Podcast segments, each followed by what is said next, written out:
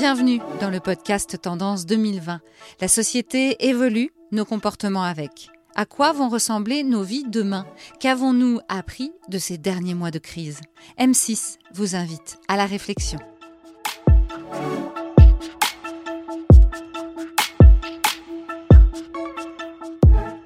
Dans cet épisode, on va parler de digital. Va-t-on passer à une technologie plus douce, avec plus d'utilité, qui a plus de sens Et pour en parler, on reçoit Emmanuel Dupuis. Il est directeur innovation au sein de la direction du digital et des technologies du groupe M6.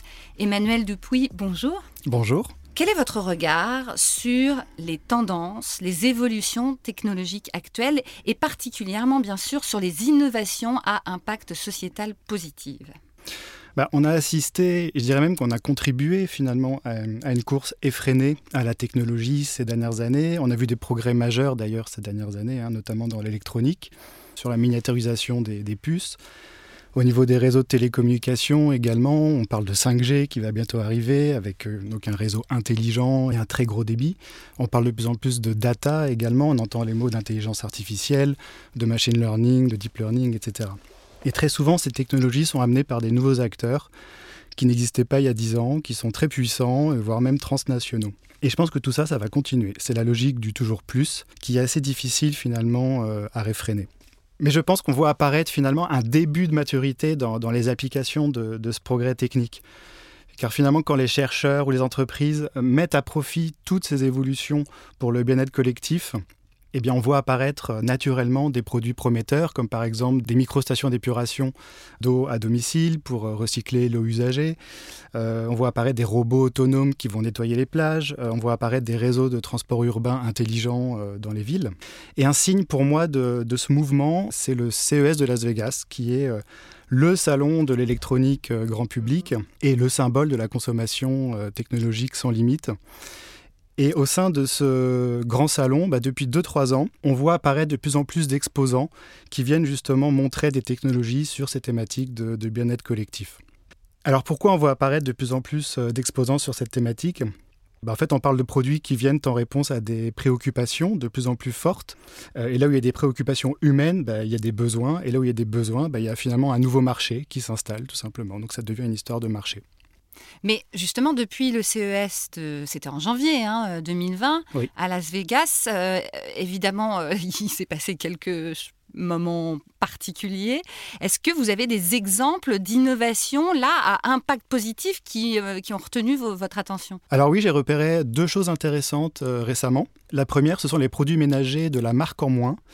Ce sont des produits ménagers qui se reconcentrent sur l'essentiel, donc l'efficacité, l'écologie et le prix juste. Un nettoyant en spray pour la salle de bain ou pour la cuisine, par exemple, il faut savoir que c'est 95% d'eau et c'est 1 kg de flacons de plastique par foyer et par an en moyenne. Et donc, la marque en moins nous livre dans un colis extra plat qui passe par la fente de la boîte aux lettres euh, bah, les 5% restants, qui sont les 5% euh, d'agents actifs. Et il suffit de diluer nous-mêmes ces 5% d'agents actifs avec de l'eau dans des flacons réutilisables qui sont livrés la première fois. Et on réduit ainsi son empreinte, qui au final, c'est assez gagnant-gagnant parce qu'on arrive même, dans cette sobriété, à réduire le coût d'achat souvent des produits. Ils font pareil sur la lessive et c'est plus de 1,5 kg de plastique d'économiser par an et par foyer. Donc j'aime beaucoup cet exemple de, de la marque en moins. Un deuxième exemple, c'est l'application mobile ChroniCoach. C'est un compagnon nutritionnel pour euh, les personnes atteintes de maladies chroniques que vous ayez la maladie de Crohn, euh, de l'hypertension ou euh, des intolérances alimentaires et bientôt euh, l'endométriose. L'application bah, vérifie pour vous dans le supermarché si le produit est, bien, est bien pour vous ou pas. C'est un peu un Yuka personnalisé en fonction de, sa maladie chronique. En plus de ça, l'application propose des recettes adaptées. Euh, elle fait des bilans réguliers établis par une équipe d'humains, hein, de médecins et de nutritionnistes. Et donc, je trouve cet exemple très pertinent parce que déjà, il mélange technologie et humain. Et euh, on sait que euh, l'alimentation et le transit sont des, sont des choses à regarder de près quand on a une maladie chronique. Donc ça répond à ça. Et les maladies chroniques sont elles-mêmes en train d'exploser dans nos sociétés modernes finalement.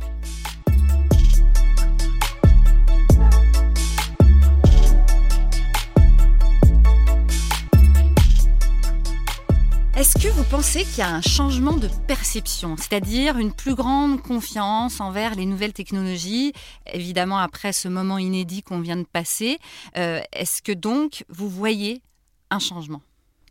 Alors, je, ne sais pas s'il y a eu un énorme changement de perception, euh, parce que finalement, la technologie continue à être perçue comme un, progrès pour l'humanité. Hein, euh, elle facilite sa condition.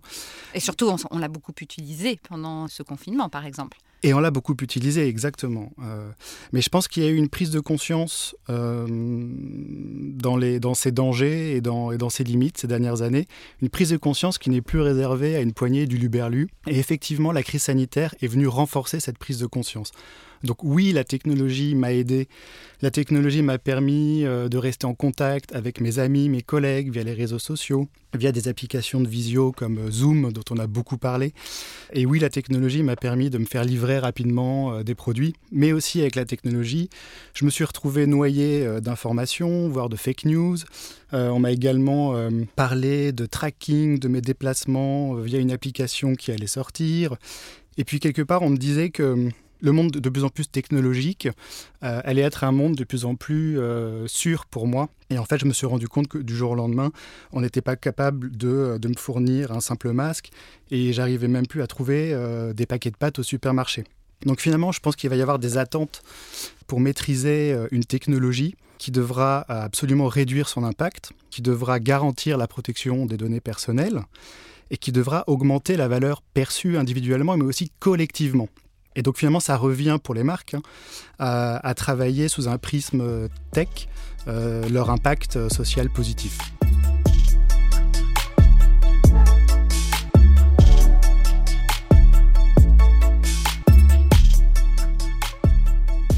Quels sont les principaux défis à, relever pour la technologie dans les années à venir? Il y en a sûrement quelques-uns. Alors, les efforts d'innovation doivent pouvoir faire euh, euh, émerger ou renforcer les initiatives à impact positif. Hein, on l'a vu, et que ce soit dans les énergies, euh, les déplacements, euh, l'économie circulaire, etc. Mais le principal défi à relever, selon moi, c'est la prise en compte de l'impact global de, de, la technologie, de l'extraction des matières premières jusqu'à la distribution ou l'utilisation des produits et des services. La voiture électrique, oui, fait baisser le dioxyde de carbone dans les rues de Paris mais sa fabrication, et notamment la fabrication de sa batterie, a-t-elle un impact positif euh, intéressant? Idem pour les panneaux solaires, on pourrait décliner, se poser la question sur, euh, sur toutes les technologies dites vertes. Donc je ne dis pas qu'il ne faut pas les utiliser, mais en tout cas, il faut pouvoir s'assurer qu'au final, le remède n'est pas pire que le mal au niveau global. Or, c'est très très dur de, de mesurer tous les, les, effets de bord de la fabrication euh, des produits et des services qui sont de plus en plus technologiques.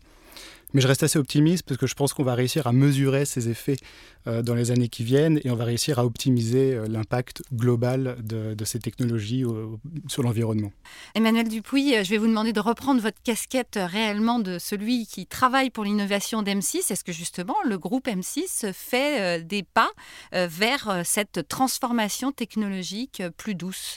Alors là, on a plus la main en termes de, transition écologique, c'est sur le streaming vidéo car il faut savoir que le streaming vidéo consomme beaucoup d'énergie hein, sur des serveurs, et ça dégage d'ailleurs beaucoup de chaleur au niveau de ces serveurs.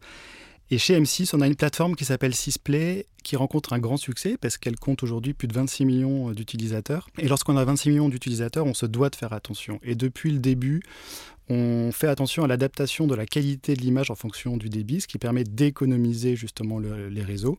Et aujourd'hui, on, veut aller plus loin et donc on a entamé beaucoup de réflexions en interne pour, euh, pour euh, améliorer techniquement la plateforme et être encore plus économe en énergie. Emmanuel Dupuis, merci. Je vous en prie. Je rappelle que vous êtes directeur innovation au sein de la direction du digital et des technologies du groupe M6.